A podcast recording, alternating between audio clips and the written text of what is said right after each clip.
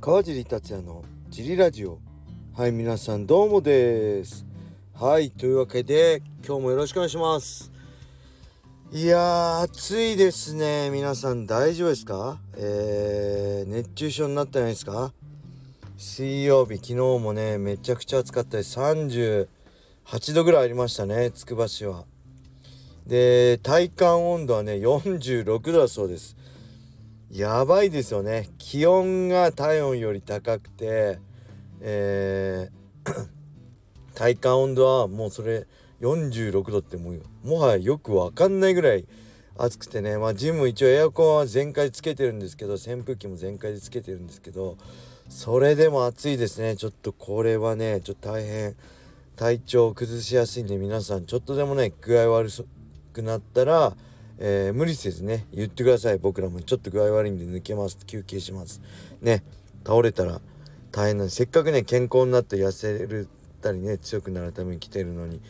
怪我しちゃってね具合悪くなったらね意味ないんで、えー、無理せずこの夏を乗り越えていきましょう。はい。えー、そんな感じでレーターをいきましょうか。コジさんオス DJ サマーです。最近は暑すぎてジリラジオを忘れてしまいました。カムバックです。さて先日の USC277 は感動しました。フライ級パントージャの回想層を攻め立てての決め勝ちには中原選手に見習ってほしいと思いました。また女子バンタム級チャンピオンシップではジュリアナ・ペニャとアマンダ・ヌネスの指導も素晴らしかった、えー、ライジン37の前にすでにお腹パンパンになってしまいました。ライジン37も武田選手伊沢聖華選手はすごかった。次元が異なりましたね。それではまたね。はい。お久しぶりです。DJ サマーさん。忘れちゃったんですね。戻ってきてよかったです、えー、そうです。この日ね、えー、7月31日は午前中に、えー、11時からね USC のメインカードがワウワウ USC ファイトパスのプレミアムプランでやって、えー、その後ね14時から、えー、ライジン37で続けてだったんですよね。結構メインカード決着が早くてギリギリ間に合ったのかな。かぶったりはしなかったのかな。これまあ感想はね前の G ラジオ言ったんでまあそこは言いませんけどなんかねこうやってフライ級一時期デメトリアス・ジョンソン今ワンに行っちゃいましたけどデメトリアス・ジョンソンがチャンピオンね防衛重ねてた頃はフライ級があまりにも人気なくてペーパービューも売れなくてもう UFC もフライ級廃止しようって言ってフライ級のファイターをリリースしたりしてた時期があったのが嘘のようにまあこの階級が最近ねえー、モレノもそうですけど盛り上がってきててすごいね嬉しいです。このやっぱフライ級ってまあ USC で最軽量ですね。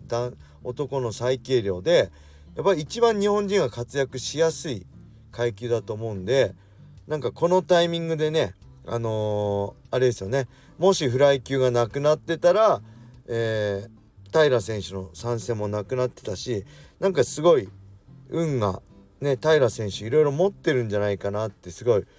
思いますよね。そのスターが現れるから階級ができるみたいな。で階級があるからスターができる。まあ両方の、ね、側面はあるんですけど、まあ、この時点でまあ平選手すごい持ってるなと思うし逆にこの前のねメインイベントあ逆じゃないですか。逆にって意味ないですね。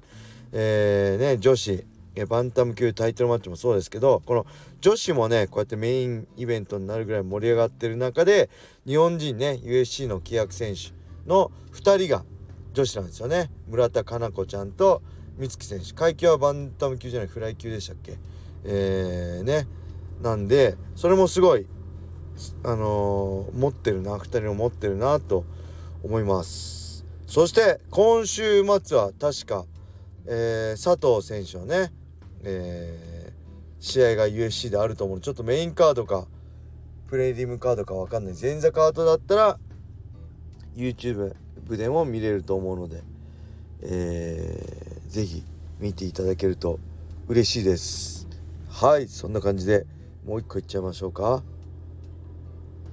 川地さんこんにちは。レターネーム調布から茨城です。茨城も暑い真夏日が続いてますね。夏といえば合宿のイメージがありますが川尻さんは格闘技の夏合宿を行ったことはありますでしょうか？よろしければ教えてください。そして時間が余ったらロマンシングサガ1作目について語っていただけますでしょうか？私はダンジョンに入ると敵がワンサかいて心が折れた記憶があります。以上よろしくお願いします。はいありがとうございます。夏合宿とかね合宿はね一回も出たことないですね格闘技は。あの僕合宿否定派なんですよね。えー、合宿ってイメージね、えー、すごい追い込むイメージあるじゃないですか。朝走って、えー、昼前に練習あ朝食とって午前中練習して、えー、昼食とって午後練習してみたいなね。それってね僕あんままあよほど体が強いね。特別な人間はあんま意味ないなと思っちゃう。例えば合宿3日間そんな1日3ブレンの合宿してヘトヘトになって合宿終わった次の日もう疲れたから休もうとか、えー、あと体調崩してねちょっと3日間ぐらい寝込んじゃいましたとかいうよりは僕は通常の毎日の練習をコツコツと、えー、週6日7日ね若い時だったら7日6日続けた方がよっぽど強くなれると思ってたんで僕夏合宿にも誘われたことあるんですけど「あ僕いいです」って言ってね 断りました。まだプロになる前です。アマチュアの時から僕何の意味があんのかなって昔からね不思議だったんです。あん怪我する怪我のリスクがね高まるだけでね夏合宿ってまあ頑張った気になって自信持つのはあるかもしれないけど実際実頑張った気になって実力ね自信を深めるんだったら夏合宿頑張るよりも毎日練習休まず行ってやった方がよっぽど自信になると思うんでそのはねちょっと僕合宿否定派なんですよね。あのシュートのね昔合宿何やってんのかなと言って1時間シャドウやってるとか足の裏がベレロベロに向けてるとかねちょっと僕は疑問でしたそんな足の裏を向けちゃったら合宿終わったら絶対休むじゃんとか思っちゃう派なんですよね。はいそしてロマンシングサガスーパーファミコンですね。ロマンシングサガ1はねえー、フリーシナリオなんですよね。普通ロールプレイングドラクエとかねえー、ファイナルファンタジーっていうシナリオが決まっててここ行ってこれをやってその後ここ行ってこれをやってここ行ってこれ取りましょうみたいな。それがロマ様が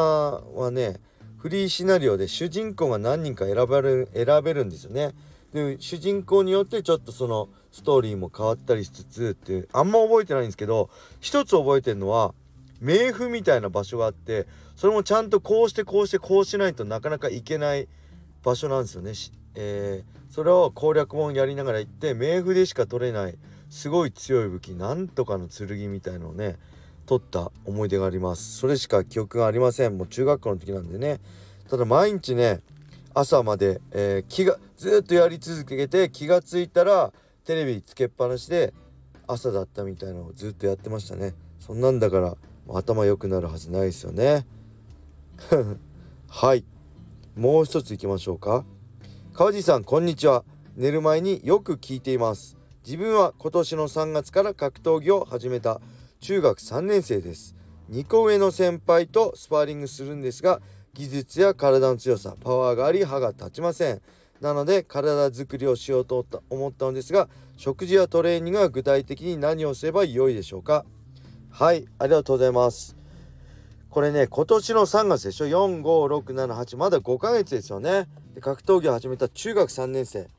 で2個上の先輩ってことで高1高校2年生。このねこの10代のね時期の2個上って相当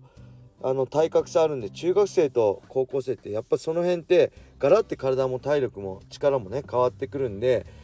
今はねまあ無理して対抗する必要ないと思いますやられてもいいから怪我しないように必死に立ち向かうことが大事かなって思いますね。でやっぱり10代の頃ってなかなかホルモンの関係で思うようにね筋肉つきづらかったこれも個人差ありますけどそういうのもあるし体重も増えづらかったりするんであまり無理してあの暴食とかするよりも、えー、ね今のまましっかり、えー、なんとか食らいつく練習をしてでまあ自分があとね3年まあ18歳ぐらい高校3年生ぐらいになって先輩が20歳ぐらいになるとそこまで差がなくなってくるのかなと。まあ身長とかね体重差もありますけど。で今やるべきトレーニングは今ジムワークのほかは体づくり。えー、なかなかね中学生で僕はあんま重いウエイトやるのはあんま否定派なんで自重で、えー、まあ腕立て伏せ、えー、懸垂、えー、そしてスクワットをやるのがいいと思います。でもっと追い込みたいんであれば田端トレーニング田端トレーニングね田端で20秒やって10秒休みを8本。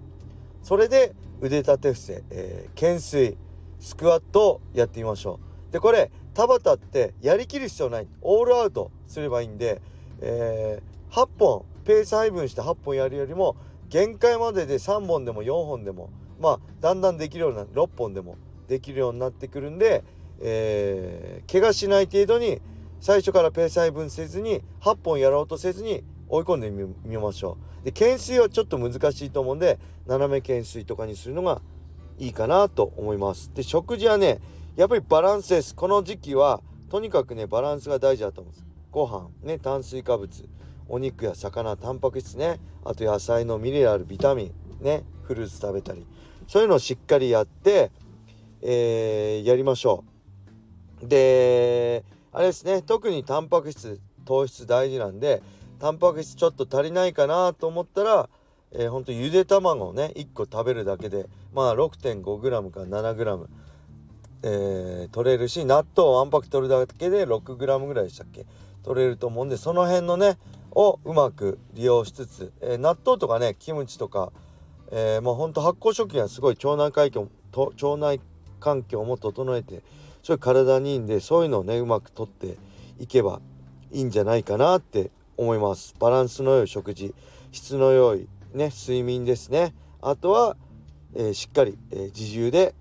ウェイ、え筋トレトレーニングをするのをおすすめします。はい。まだまだね5ヶ月しか経ってないんで今からね勝った負けたはまだ早いと思うんで今はねできることを必死にやってその2個上の先輩に必死に食らいついていって「お前頑張ったね」って言われるぐらい「いや強くなったね」って上から目線でもいいからね言われるぐらいに